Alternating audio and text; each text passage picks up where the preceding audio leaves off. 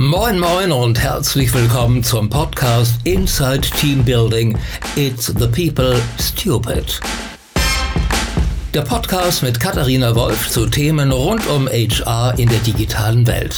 Und ich wünsche euch viel Spaß.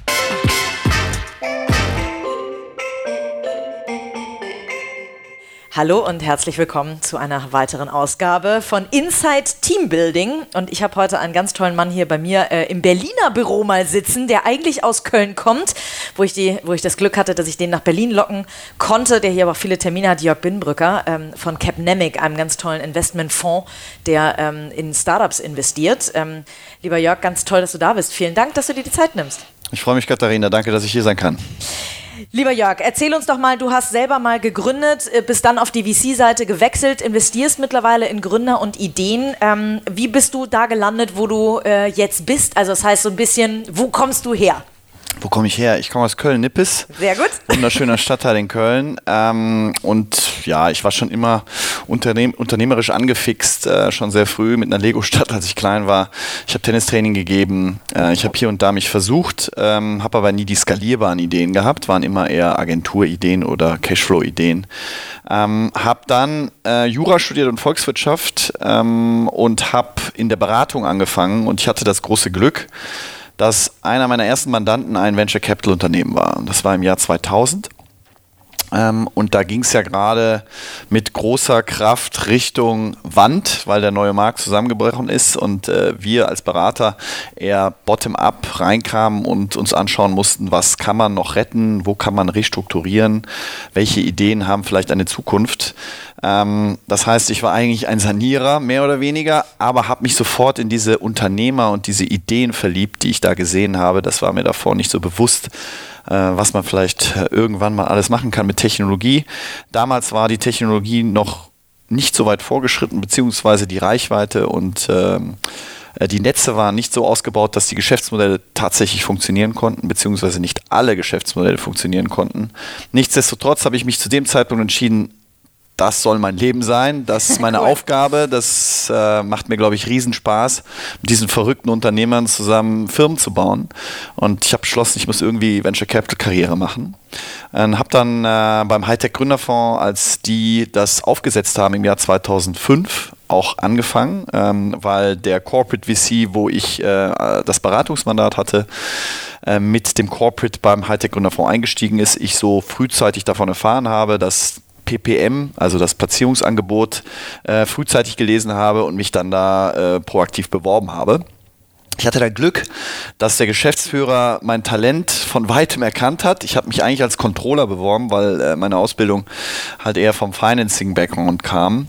Äh, der aber gesagt hat, Junge, äh, ich glaube, Investment Manager ist das Richtige für dich. Du bist eher sehr vertrieblich, kannst gut mit Menschen, äh, hast eine gute analytische Fähigkeit. Cool, der also richtig analysiert hat, wer bist du und darauf einen passenden Job deswegen sag, Genau, ja. deswegen sage ich halt, Hiring und HR ist extrem wichtig. Man kann sehr viel aus so Gesprächen, aus Prozessen ähm, halt erkennen und vielleicht auch noch dem einen oder anderen Guidance geben, wo er vielleicht besser aufgehoben ist. Insofern bin ich da sehr dankbar. Also ich habe so zwei Momente, wo ich sage, ähm, man ist manchmal nicht nur auf seinen eigenen Füßen, sondern man braucht auch ein bisschen Anschubsen und ein bisschen äh, Guidance äh, und man braucht Leute, die einen äh, vielleicht sehen und das Talent erkennen und das war hier in dem Moment so. Später war das nochmal so, als dann jemand äh, gesagt hat, ähm, ich habe bin angesprochen worden von Dumont, ob, äh, ob ich Dumont Venture aufbauen will. Ich mache das aber nicht, weil ich bin bei Holzbrink und werde hier Partner äh, im Venture-Fonds. Aber ich kenne jemanden, der ist erst aus Köln, zweitens ist er ganz cool, der könnte das sicher vielleicht machen. Und so bin ich äh, in den Prozess äh, reingerutscht, dass ich dann halt irgendwann bei Dumont Venture angefangen habe, beziehungsweise bei Dumont und dann Dumont Venture aufbauen konnte. Ja, also insofern sind solche Momente, so Bewerbungsgespräche aus meiner Sicht sehr wichtig. Ja, da können, da können entscheidende Veränderungen eintreten. Das heißt, so. du wurdest aber immer weitergereicht und musstest nie eine offizielle Bewerbung schreiben. Äh, ja, lucky, lucky me, ja, lucky me. Aber ich glaube, ja, ich glaube, das verändert sich auch heute noch mehr. Also Bewerbungsprozesse, die, die wirklich, äh, sage ich mal, klassischen konservativen Bewerbungsprozesse, die gibt es immer weniger, sondern es ist äh, Referrals, ähm, Leute, die vielleicht Talente kennen und sagen, du kannst dich weiterentwickeln. Ähm, es gibt ja jetzt heutzutage auch äh, AI und die Leute erkennen, was suche ich vielleicht für einen Job und kann die so ansprechen. Wir schauen uns gerade auch Unternehmen an, die in dem äh, Feld unterwegs sind. Dann. Und Passive Job Jobseeker angehen. Also insofern, äh, ja, also ich hatte das Glück, musste mich eigentlich nie wirklich bewerben, außer bei meinem Beratungsjob. Das war der erste. Danach äh, hat sich das irgendwie von alleine immer ergeben. Ähm, wie gesagt, ich war dann heute Gründerfonds, ähm, konnte da von Anfang an mitmachen, das Ganze mit aufbauen, habe dann nach zwei Jahren diesen Hinweis bekommen, dass ich mich vielleicht mal bei Dumont melden soll, beziehungsweise der Headhunt hat sich dann bei mir gemeldet. Äh, ich bin durch den Prozess gegangen und konnte dann Dumont Venture aufbauen, konnte mein eigenes Team aufbauen, äh, habe eine Plattform bekommen, wo ich halt meine, meine Skills äh, zeigen konnte ähm, und die Learning Curve halt äh, weiter aufbauen konnte und habe dann nach fünf Jahren da entschieden, ich glaube, ich bin soweit, äh, ich kann jetzt meinen ganz eigenen Fonds äh, gemeinsam mit meinem Partner Christian Siegele, mit dem ich das damals gestartet habe, beginnen. Hatte eine Idee für einen Multi-Corporate Fund, ähm, weil Dumont war ja auch ein Corporate, ähm, das Beratungsmandat war auch bei einem großen Corporate. Ähm, insofern habe ich gesagt, das macht Sinn aber richtig Sinn macht das, wenn ich viele verschiedene Assets habe, viele verschiedene Added Values, die ich als Startup zur Verfügung stellen kann und keinen Captive Angle, das heißt niemanden, der so strategisch entscheidet bei Investmententscheidungen, sodass vielleicht Gründer Angst haben, die falsche Entscheidung zu treffen, mit diesem Investor zu gehen, weil der ihnen keine Freiheit lässt, Freiheiten lässt oder den, den wirklich großen Exit am Ende äh, verhindert, verhindert oder preempted, indem er das halt zu früh sich unter die eigenen Fittiche reißt. Ähm, Dir bringt ja viel mehr Know-how mit, ne? Also. Ja, ja, klar, aber das musst du natürlich den Corporates erklären, dass sie sich die Assets, die man da aufbaut, mit anderen teilen sollen und warum das gut ist. Ne? Das ist nicht so einfach gewesen im Fundraising. Ich dachte, es wäre viel einfacher, aber es war schon auch Arbeit, denen das zu erklären, warum das Vorteile hat. Und wie, wie groß ist euer Fonds? Und, ähm wir haben jetzt schon den zweiten Fonds. Ähm, insgesamt haben wir jetzt so 200 Millionen an der Management. Der letzte Fonds ist 115 Millionen groß. Ähm, mit spannenden LPs, also spannenden Corporates bei uns wie Cisco, Sparkassen, ähm, die AXA ist dabei, ähm, wir haben Softwareunternehmen, wir haben äh, Family Offices mit unternehmerischem Hintergrund, wie den Fressnapf-Gründer.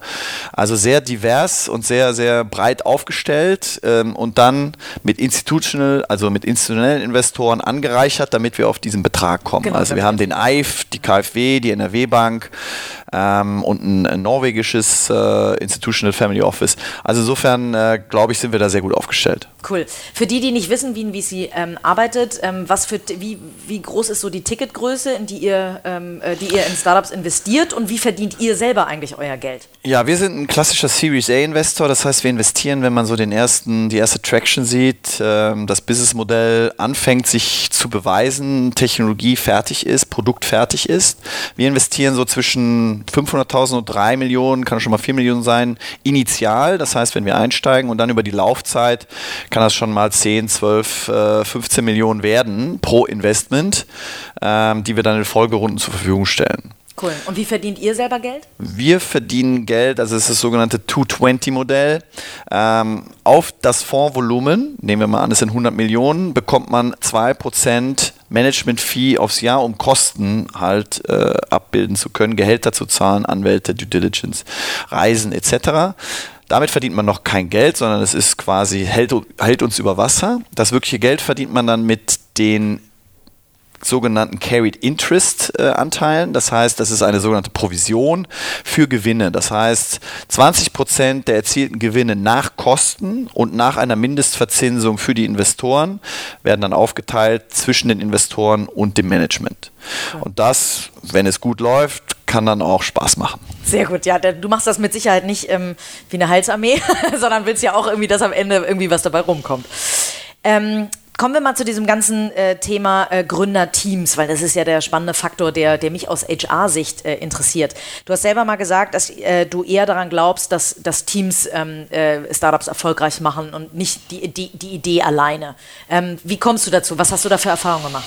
Ja, in der Phase, wo wir investieren, ähm, ist halt der Drive des Teams entscheidend, weil man als kleines Unternehmen noch nicht die Marktmacht hat, nicht die Kunden hat, nicht die Logos auf der Wall hat, um einfach auf eine eine Messe zu gehen und dann die Leute zu überzeugen. Das heißt, ich muss ähm, ja sehr, sehr leidenschaftlich sein, um das Thema zu treiben. Und ich muss mich auch so aufstellen im Team, dass ich halt verschiedene Skills abdecke.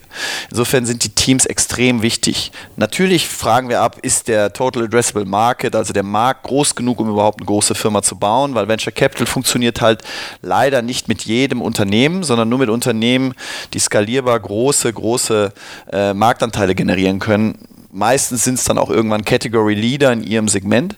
Und wahrscheinlich internationalisierbar. Und internationalisierbar, äh, weil lokale Märkte alleine sind meistens nicht groß genug. Und ähm, wenn du dir mal so das perfekte Team äh, zusammenspinnen würdest, also erstmal, wie groß ist das ähm, und was müssen für Kompetenzen in dem Team vorhanden sein? Also es, ich würde sagen, Minimum Gründungsteam äh, grundsätzlich ist zwei und nicht mehr als fünf. Äh, auf keinen Fall mehr. Warum? Warum? Ja, weil dann. Äh, nee, nicht, warum nicht mehr als fünf? Naja, also ich sage ja grundsätzlich, also ich habe auch Teams, äh, die bestehen aus einem Gründer. Äh, also Solo-Gründer. Die sind okay. extraordinary stark und dann kann das schon mal funktionieren. Hast du dann ein Beispiel? Ähm, ja, aber das möchte ich jetzt nicht nennen, weil das würde dann den anderen Portfoliounternehmen nicht, nicht gerecht sein, okay. dass ich da einen so nach vorne stelle. Ähm, aber das ist absolut die Ausnahme. Das machen wir auch sehr ungern. Und wenn wir es machen, besetzen wir sofort auf der gleichen Ebene mindestens eine Person nach. Mhm. um halt denjenigen zu ergänzen, um ihm auch, sage ich mal, ein Fallback zu geben, weil es gibt ja das berühmte Zitat Hit by Truck. Was passiert, wenn ich hier drei Millionen investiere? Der Typ äh, hat am nächsten Tag einen Unfall und die Firma ist nichts mehr wert. Das heißt, ich muss eigentlich schon Vorsorge tragen, ähm, dass die aufgestellt sind, dass, äh, dass sie sich halt trotzdem weiterentwickeln können, auch wenn irgendwas Schlimmes passiert. Zwei ist halt im Team funktioniert fast alles besser. Ja? Zwei ist wahrscheinlich auch besser als drei, weil dann hat man schon wieder so, hm, ja, der eine fühlt sich vernachlässigt, äh, etc. etc. Aber da gibt es jetzt keine Regel für, sondern wir schauen uns das an, wir analysieren die Teams, wir versuchen zu verstehen, wie funktionieren die auch psychologisch. Ähm, ist drei ein Problem oder ist das kein Problem? Weil wie interagieren die untereinander? Ist zwei ein Problem, brauchen wir vier. In dem Falle würden wir dann vielleicht nochmal ergänzen oder austauschen, äh, zumindest das vorschlagen. Also ich meine, wir sagen ja nicht, wo die, wo die Richtung lang geht, sondern wir versuchen halt die Gründer oder das Gründungsteam irgendwie in die richtige Richtung zu schubsen, wo wir denken, dass es äh, halt vernünftig ist vom Team-Setup.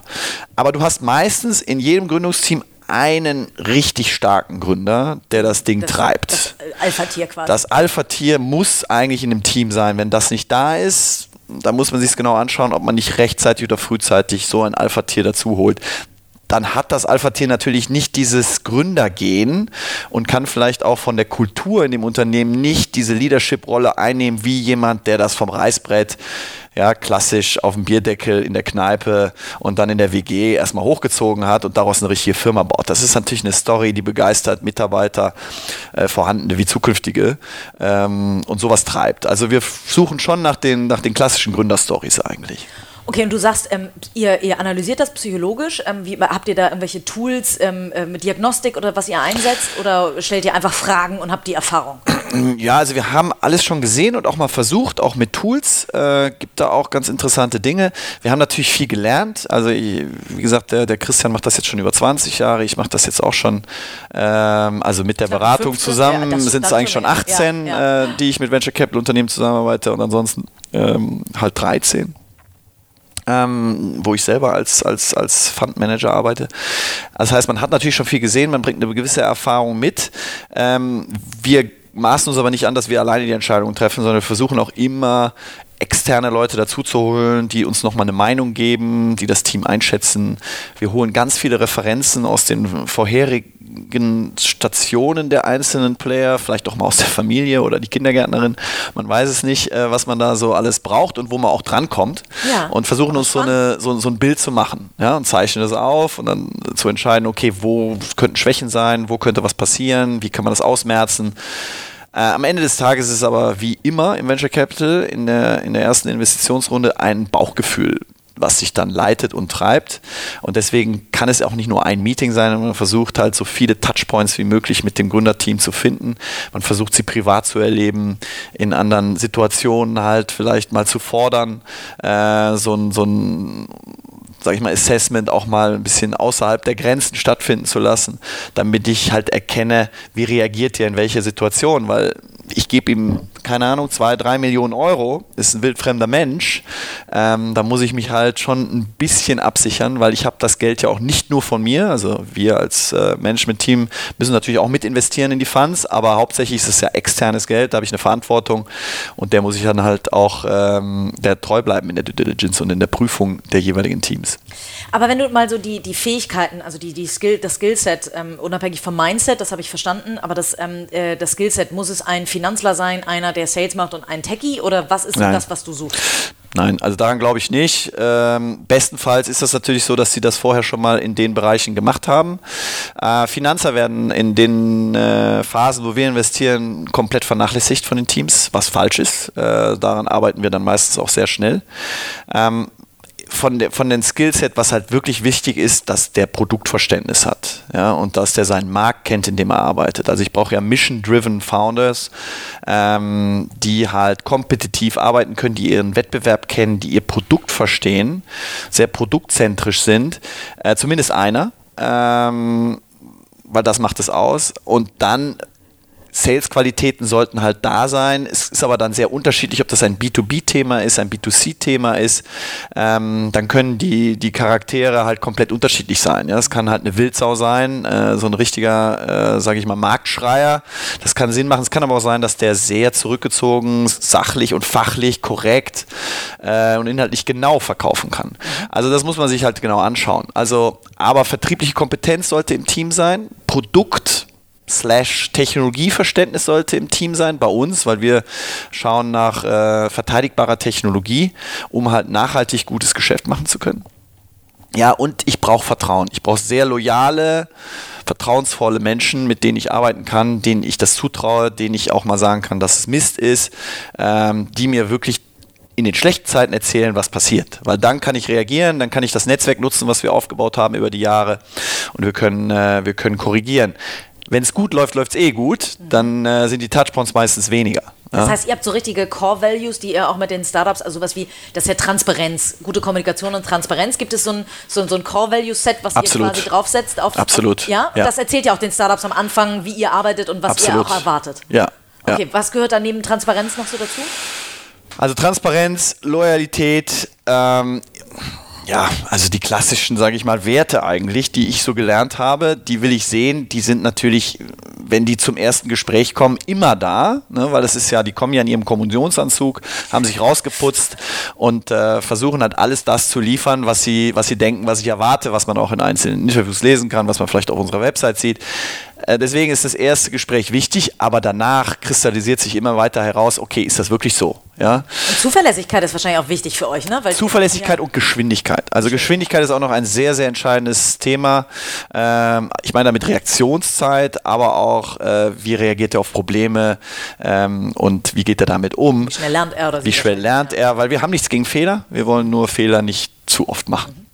Und so, äh, ne, das äh, klingt wie ein komplementäres Team, also komplementäre Fähigkeiten. Was hältst du von so Gründerteams, die alle von der WHU mal als Beispiel kommen, von der, von der Privatuni, die da alle BWL studiert haben und wo jetzt einer sagt, naja, einer muss bei uns den Product-Hut aufhaben, einer den Sales-Hut und einer irgendwie äh, den, den Finance-Hut und deswegen verteilen wir das mal so, aber das sind gar nicht unsere originären Stärken. Na gut, es kann funktionieren. Äh, es gibt Beispiele dafür, dass es funktioniert und die Leute sind ja schnell im Kopf und smart und äh, können sich reinarbeiten in ihre Funktion und ihre, äh, ihre Themen. Ähm, ideal ist es halt nicht, weil die in den Themen halt keine große Erfahrungswerte haben und tatsächlich dann vielleicht mehr Fehler machen als jemand, der tatsächlich aus dem Sales kommt oder aus dem Produktbereich kommt. Ähm, die Frage ist auch immer, für welche Phase ist welches Unternehmertum, äh, Unternehmerteam das Richtige? Und äh, wenn du von der Uni aus gründest, dann kann das schon sehr sinnhaftig sein, weil die sich extrem vertrauen, ähm, die, die arbeiten 24 Stunden zusammen, die hängen aufeinander, die, ja, die iterieren ihre, ihre, ihre Ideen. Also das macht schon total Sinn. Ähm, die guten WHU-Gründerteams fangen aber auch sehr früh an, sehr, sehr erfahrene, gute Experten zu heiren und die mit ins Team zu holen und durchaus auch auf die gleiche Ebene zu setzen und nicht zu sagen, wir sind hier die Chefs, ähm, sondern die mitzunehmen. Das sind die guten Teams. Ja? Es gibt dann auch welche, die machen das nicht. Das funktioniert dann auch nicht langfristig gut. Hattest du mal, hast du so ein, so ein, so ein uh, Your Biggest Fuck-Up oder so, ein, ein Team, was vor dir saß und wo du gesagt hast, oh, daran glaube ich nicht und die total erfolgreich geworden sind? Ja, also Anti-Portfolio heißt das im, in der Venture Capital Sprache. Ah, ja. ähm, und das korreliert meistens, gutes Anti-Portfolio korreliert meistens auch mit einer guten Performance. Ähm, es gibt äh, amerikanische VCs, äh, die gehen da sehr offensiv mit uns und schreiben äh, auf ihre Webseite einmal das Portfolio und einmal das Anti-Portfolio. Wow. Also da habe ich eine Menge, äh, die richtig gut funktioniert haben, wo wir gesagt haben, nee, machen wir nicht aus verschiedensten Gründen. Äh, mein Lieblingsbeispiel ist immer Auto 1, auch äh, oh ja. ehemalige WHU-Jungs. Ähm, ich habe mal äh, einen Workshop gehalten an der WHU, der Hakan, einer der Gründer, hat den Workshop gesehen, hat gesagt, es hat mir sehr gut gefallen, ich habe viel gelernt, äh, bist ein guter Typ. Wenn ich mal meine eigene Firma gründe, komme ich zuerst zu dir. Äh, der hat dann bei Home24 gearbeitet, äh, hat da viel gelernt und hat dann irgendwann mit seinen Partnern die Idee zur Auto 1 gehabt. Äh, wir kaufen ein Auto.de ähm, und das ist ein, ein ehrenhafter Mann, ein, der hat die Core Values. Der kam zu mir und hat gesagt, lieber Jojo, lieber Jörg, hier ist deine Chance, das ist Auto 1, äh, möchtest du investieren? Ähm, ich habe mir das angeguckt und habe gesagt, ich finde es mega spannend, ich finde es super. Also ich finde euch cool und ich finde die Idee super, ich finde den Markt super. Nur deine Bewertung ist totaler Schrott. Ja, du hast ja noch nichts. War wahrscheinlich zu hoch, könnte ich mir vorstellen. Viel ja. zu hoch. Also zu dem Zeitpunkt dachte ich, es ist viel zu hoch. Hätte ich das gemacht, wäre ich heute noch ein viel oder ein richtig reicher Mann. äh, ja, weil äh, man darf als Investor keine Angst vor großen Zahlen haben, wenn man das richtige Team und den richtigen Markt vor sich hat. Das habe ich da ja, hart lernen dürfen. Äh, wir haben dann äh, diese Bewertung, die haben wollen, nicht gematcht und das hat dann jemand anders gemacht. Ich glaube, der ist heute ganz happy damit und die haben sich sehr, sehr gut entwickelt. Und das tut natürlich weh, wenn man darüber nachdenkt, aber auf der anderen Seite äh, ist es auch okay. Also es gehört dazu bei uns. Wir sehen im Jahr bis zu 2000 äh, Deals, die wir uns anschauen. Wir können nur vier, fünf machen. Und wir müssen Kriterien haben, nachdem wir den auswählen. Ja? Aber wir versuchen halt solche Fehler, die wir vielleicht da gemacht haben, nicht nochmal zu machen. Bevor wir mit Jörg Binbrücker weitermachen, möchte ich euch meinen Werbepartner für heute vorstellen. Wieder mit dabei ist die Adblocker-Blocker-Firma Edifant. Was auf den ersten Blick immer ein wenig paradox klingt, macht total Sinn. Denn wenn ihr auf der Suche nach Personal seid und euch 50% eurer Zielgruppe nicht entgehen lassen wollt, braucht ihr Edifant. Denn tatsächlich ist es so, dass bei Young Professionals und Entwicklern über 50% der Menschen mittlerweile einen Adblocker haben und ihr diese über Employer Branding Maßnahmen auf verschiedensten digitalen Kanälen nicht mehr erreichen könnt. Unter anderem Accenture, aber auch Sky, Vodafone, Sony oder Otto haben es vorgemacht und hochkarätige Mitarbeiter mit Edifint ausfindig gemacht, die sonst auf ihr, aufgrund ihres Adblockers niemand mehr über eine Bannerwerbung erreicht hätte. Denn 10 Millionen Deutsche entgehen euch sonst über digitale Kanäle, die ihr mit Edifint wieder erreichen könnt. Wenn ihr jetzt unbedingt Edifant für eure Employer Branding oder Recruiting Kampagne haben wollt, dann schaut einfach mal vorbei unter edifant.com slash people und erhaltet auf eure erste Testkampagne einen Rabatt in Höhe von 15%. Viel Spaß dabei! Und aber das Thema Bewertung, so ein kleiner Seitenexkurs, ähm, äh, wo, äh, also ich habe das Gefühl, das ist immer so das, wo die Leute sagen, oh Gott, wir sind schon wieder in der Blase drin. Äh, die, die Bewertungen der Unternehmen sind so riesig hoch, das können die doch gar nicht mit Leben füllen. Ich meine, ein paar haben es mittlerweile mit Leben gefüllt. Ähm, ist das die Unerfahrenheit der Gründer oder tatsächlich die, die wirklich wissen, dass der Markt da ist? Oder gibt so, äh, hast du da ein System, wie du durchschaust, äh, ist die Bewertung gerade ähm, also so hoch, weil der Gründer das will oder weil der Markt wirklich da ist? Ja, so eine also das, das Bewertungsthema ist äh, äh, irgendwie ein Thema für sich, da kann man mehrere Stunden drüber philosophieren. Ganz so lange haben wir nicht, aber. Also, äh, wir können ja keine wirkliche Bewertung machen zu dem Zeitpunkt, wenn wir investieren, weil für das sind die Zahlen und die Sample Size einfach viel zu klein. Sondern es geht eher darum, okay, wie viel Kapital braucht der für welche Wegstrecke? Und ähm, wie viel kann ich dafür vernünftig äh, platzieren also in Richtung Anteile. Und man kann den Gründern nicht alles wegnehmen, sondern das muss halt eine vernünftige Incentivierung bleiben. Es muss kompetitiv sein zu den Angeboten, die sonst noch im Markt sind. Und das schwankt natürlich immer ein bisschen, je nachdem, wie viel Geld im Markt ist, wie heiß gerade der Markt ist, wie auch der Exit-Markt ist, wie hoch sind Multiples, das verändert sich ja. Ähm, Danach schauen wir, aber wir wollen halt keine unvernünftigen Bewertungen bezahlen. Wir müssen am Ende auch Geld verdienen. Ähm, aber wenn also ein Thema ist ganz klar, in den letzten fünf, sage ich mal, fünf Jahren ist das Thema Digitalisierung, Exits, äh, Investitionen, Startups sehr viel größer geworden und hat eine größere Relevanz. Es gibt mehr Exits, es gibt IPOs, Exit-Markt wird größer. In den USA sind die Bewertungen schon seit 20, 30 Jahren sehr viel höher als hier in Deutschland. Wir sehen auch, dass deutsche Tech-Unternehmen es schaffen, nach USA zu gehen, die großen Märkte zu attackieren. Da bekommen sie auch wieder die großen Bewertungen. Insofern darf man dafür nicht zu viel Angst haben, sondern man muss halt überlegen, kann diese Firma einen Exit erzielen, der mir halt mein Return-Profil ermöglicht. Be beziehst du da das Gründerteam mit ein in die Bewertung? Gibt es da irgendwelche naja, die haben ja Gründer irgendwie ja. höher bewertet wird als jemand, ja, der zum ersten Mal macht? Ich glaube, ja. es gibt äh, Premiums. Ne? Es gibt Premiums für Wachstum, es gibt Premiums für vielleicht die Pipeline, es gibt Premiums für Erfahrung und für, für Serial Entrepreneurs. Ähm, das muss man alles einpreisen und am Ende muss es passen. Ja, ähm, das macht man schon. Und die Gründer kommen ja mit einer klaren Vorstellung zu einem. Ja, wir wollen nicht mehr als 10 Prozent. Und man kennt ja von Höhle der Löwen ja. hier 250.000 für 10 Prozent.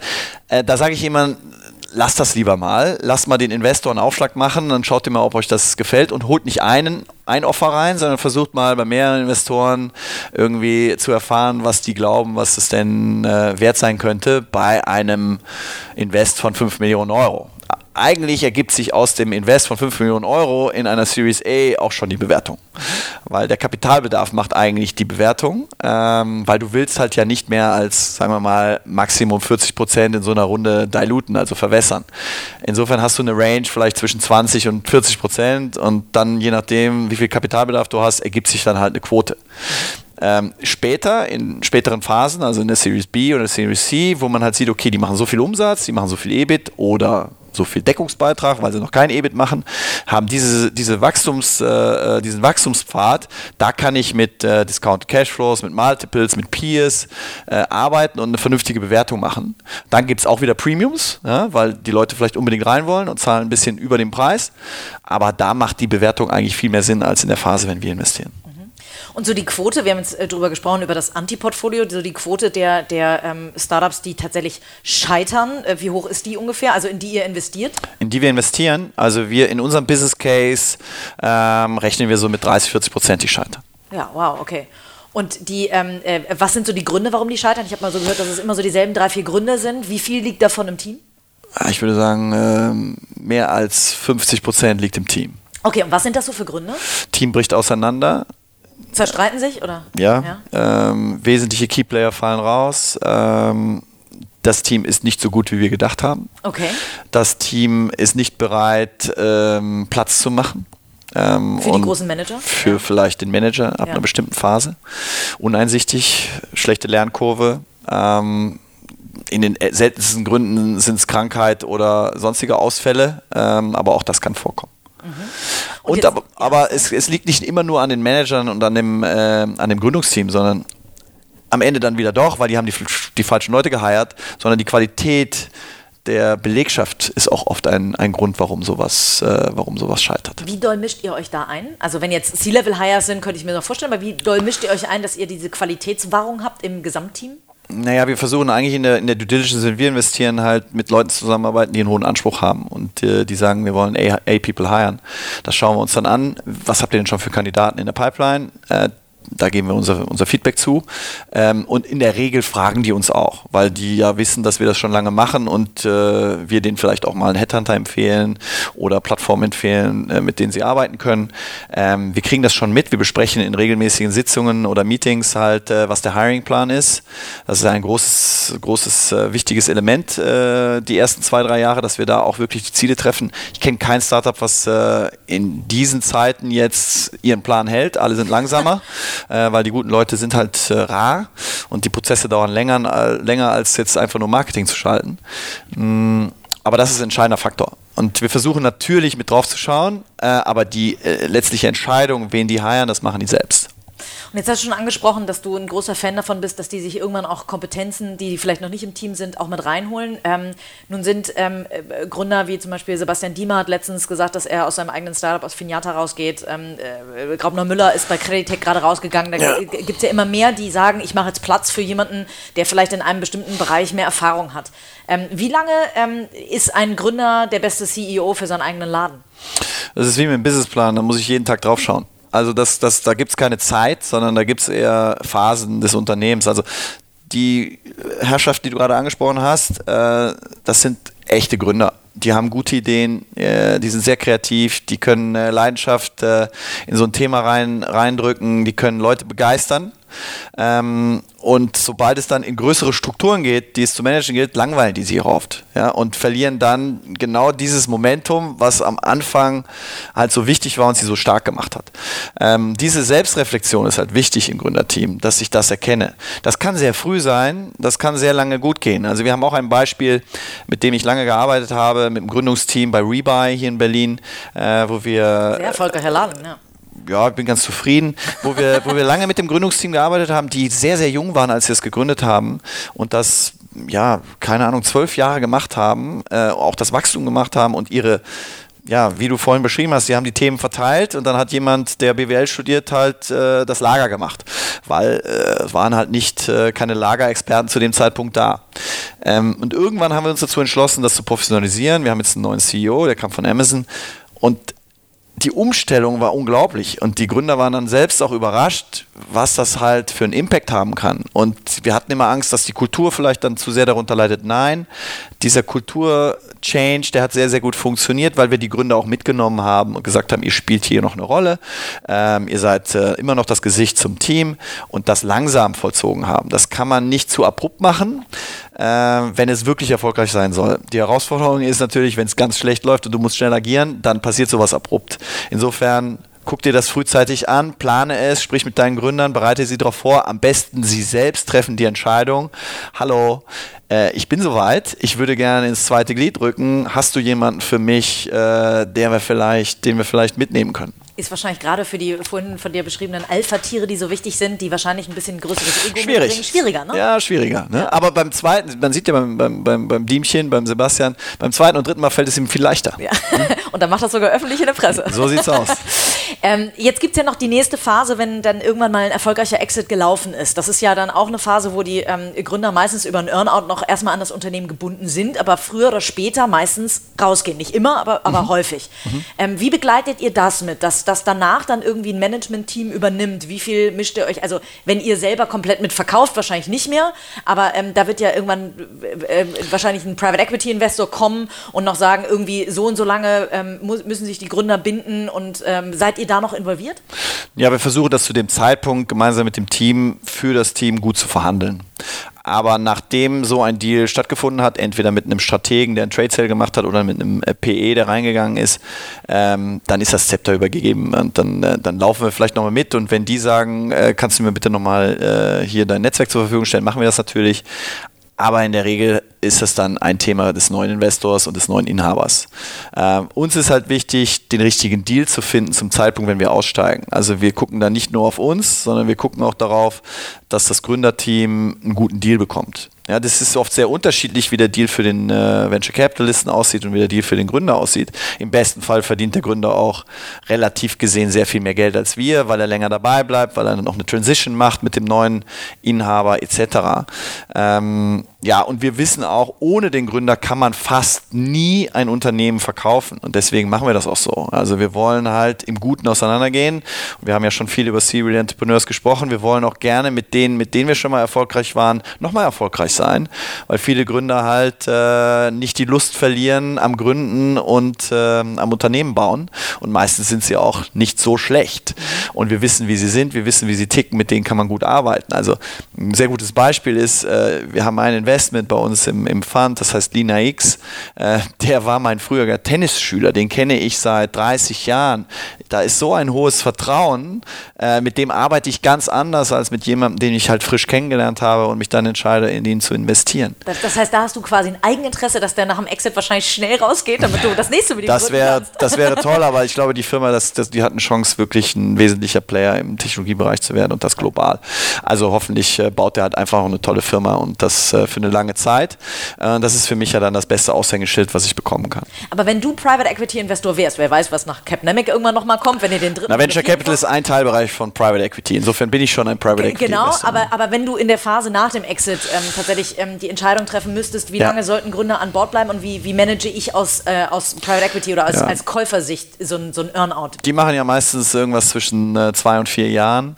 Äh, in der Regel steigt der Gründer dann trotzdem nach einem Jahr aus, weil er sagt, ich kann diese Struktur nicht mehr ertragen, die ihr mir hier auf, auf, auf, äh, aufoktroyiert. Ja. Ähm, ja, aber ich glaube, das macht Sinn. Also wir, wir westen ja auch die Anteile der Gründer, wenn wir investieren, klassisch über drei Jahre. Das ist so ein Zeitraum, wo man sagt, man hat genug Zeit zu reagieren und ein, vielleicht ein neues Team zu etablieren, jemanden hinzuzuziehen, der lernen kann von den Gründern ähm, und das Knowledge halt dann tatsächlich äh, in der Firma bleiben kann, auch wenn der Gründer abhaut. Ja, cool. Tatsächlich äh, neigen wir uns schon fast wieder dem Ende. Ähm, ein ganz kurzer Pitch vielleicht einmal dafür für die, die zuhören und dich als Person und als VC ganz toll finden. Was für Ideen sucht ihr gerade? Also habt ihr so einen bestimmten Fokus gerade? Also wir haben, wir haben Thesen. Ja, Thesen und äh, ein paar, paar ich sag mal, Segmente, in denen wir uns bewegen. Also wir interessieren uns für B2B Solutions, wir interessieren uns für Digital Infrastructure und für Digital Transformation. Und darunter kann ich fast alles subsumieren. Ich wollte gerade sagen, das, ist das ist extrem wichtig, weil äh, wir als Investoren sind ja agnostisch und opportunistisch. Aber was halt wichtig für uns ist, ist Technologie. Und wir suchen halt Themen, die verteidigbar sind. Das können B2B, B2C-Themen sein. Aber ich brauche einen Core und ich brauche ein, ein nachhaltiges Produkt, was sich bestenfalls tief eingräbt und einen hohen Lock-in-Effekt hat und Netzwerkeffekte hat meistens datengetrieben ist und dadurch halt auch wieder äh, äh nachhaltiger ist. Also SaaS-Modelle vom, vom Businessmodell sind halt sehr, sehr interessant, weil halt das ein langfristiges, ökonomisches, lebendiges Businessmodell ist. Und im durch, B2B auch meistens höherpreisig?